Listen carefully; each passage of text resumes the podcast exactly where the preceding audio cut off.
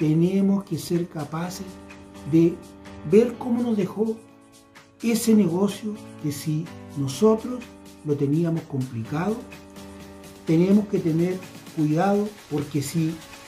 tuvimos algún problema económico que nos dejó y tuvimos que empezar a cubrirlo, nosotros vamos a tener que primero darle una mirada a eso. Ahora, si ya está proyectado en la primera etapa, nosotros vamos a tener que ver de ahora en adelante qué podemos empezar a proyectar, qué podemos empezar a hacer. Pero si tú estás bien económicamente, en el sentido de que no has hecho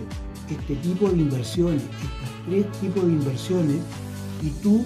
te centras ya a ver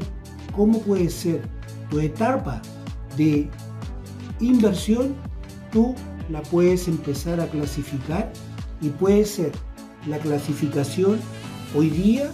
tengo dinero para invertir y en cuánto tiempo más me voy a demorar en hacer un plan que me permita llegar seguro, que me permita lograr que lo que voy a invertir va a ser un dinero bien invertido. Y tercero, ¿cuánto tiempo voy a lograr que ese negocio sea un negocio fructífero, que sea un negocio que realmente nos pueda generar márgenes importantes?